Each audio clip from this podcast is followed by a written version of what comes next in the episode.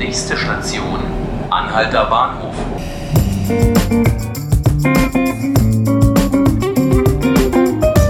Hallo, hier ist Ruth Ziesinger. Ich freue mich, dass Sie beim Tagesspiegel Podcast zuhören. Heute gibt es nämlich ein 5 Minuten Berlin Spezial. Jetzt in den Sommerferien wollen wir hier im Tagesspiegel Podcast uns nochmal verstärkt den zwölf Berliner Bezirken widmen.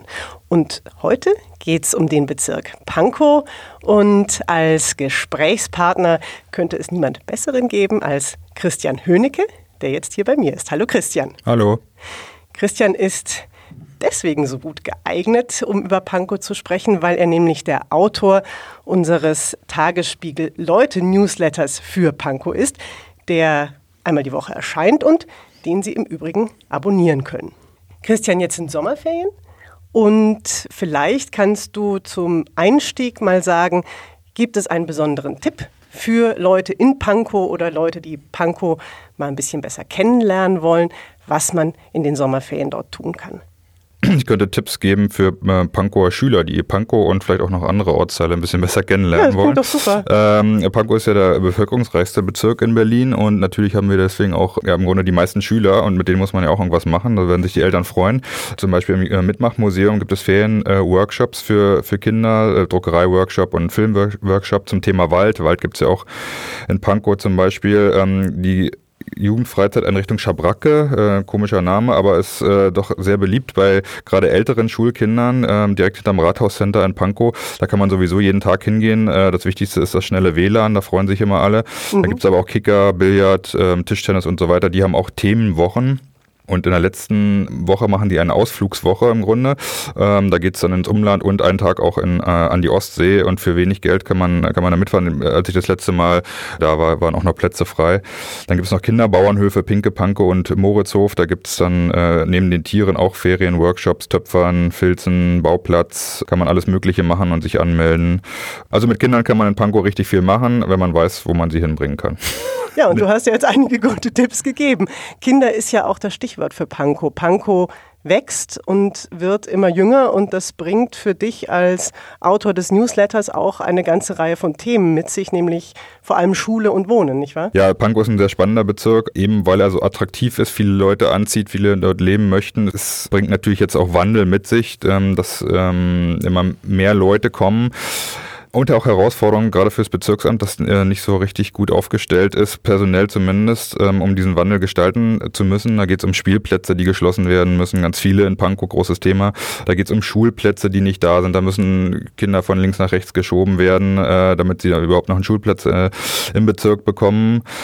Und da geht es auch darum, dass ähm, viele Ortsteile noch einen relativ äh, dörflichen Charakter haben, der jetzt natürlich nach und nach sich ein bisschen verändert. Je mehr Leute dorthin kommen, je mehr gebaut wird. Es gibt ein großes Bauprojekt Blankenburger Süden, das größte Berlins, was die Leute da ähm, ja doch auch umtreibt und äh, auch zu ähm, Widerständen führt. Äh, ja. Das ähm, hat man im Grunde über ganz Pankow verteilt, mit, zu, zusammen mit der Verkehrsproblematik, ähm, ja, ja. die die Leute dann ähm, im Stau stehen lässt und sich darüber ärgern, dass da künftig noch mehr Stau kommen soll.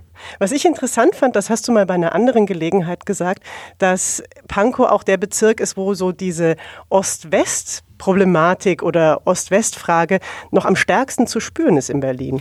Na, eher umgedreht. Also es, äh, der, der ist so ein bisschen Versuchslabor für äh, die neue Bundesrepublik sozusagen. Mhm. Ähm, also das breitet sich jetzt ja quasi vom Stadtzentrum Prenzlauer Berg ist ohnehin schon sehr gemischt, äh, breitet sich jetzt weiter nach Norden aus, eben weil die Leute, die keine Wohnung mehr in, in im Stadtzentrum finden, dann einfach ein Stück weiter nach Norden ziehen, nach Weißensee ohnehin. Da geht's jetzt, findet dieser Prozess statt. Da geht es natürlich um viel, da geht es auch um Identität. Ja, wer hat im Grunde das Recht, dort die Gestaltung voranzutreiben? Da geht es darum, ob man sich mit, dem, mit der kulturellen Identität beschäftigt hat, mit dem Ort oder nicht. Also da sind noch viele Brüche, aber man kann auch vieles zusammenbringen, wenn man es dann vernünftig macht. Dafür muss man natürlich aber auch Begegnungsstätten haben und die Leute müssen halt wollen, müssen zusammenkommen und dürfen nicht einfach nur in ihren kleinen Klicken hocken. Also in, in vielen Bereichen funktioniert das und in anderen Bereichen ist es dann ein bisschen schwieriger und das ist sicherlich eine große Herausforderung. Christian, wenn jemand zugehört hat und sagt, ich weiß auch noch ein Thema, was ganz wichtig für Pankow ist und was ich gerne dem Herrn Höhnecke zur Kenntnis bringen würde, kann er dich erreichen?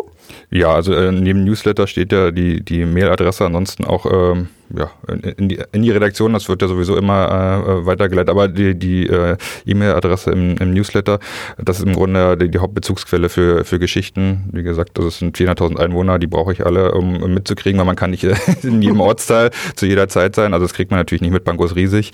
Ähm, und da hilft es halt, äh, wenn die Menschen einfach ihre Erfahrungen und ähm, Beobachtungen mir schicken und ich versuche dann das äh, Bezirksamt damit zu nerven zum Beispiel. Christian, vielen Dank. Das Bitte war, schön. Ja, danke dir. Das war unser 5 Minuten Berlin Ferienspezial. Heute stand Pankow im Mittelpunkt und wenn Sie jetzt den wöchentlichen Leute-Newsletter noch nicht abonniert haben, aber das jetzt gerne tun würden, dann können Sie das. Und zwar unter der Webadresse leute.tagesspiegel.de. Da können Sie sich auch für die Newsletter aus den anderen Bezirken anmelden. Die kommen ebenfalls einmal die Woche und sind im Übrigen alle kostenfrei. Ich sage vielen Dank fürs Zuhören und bis zum nächsten Mal.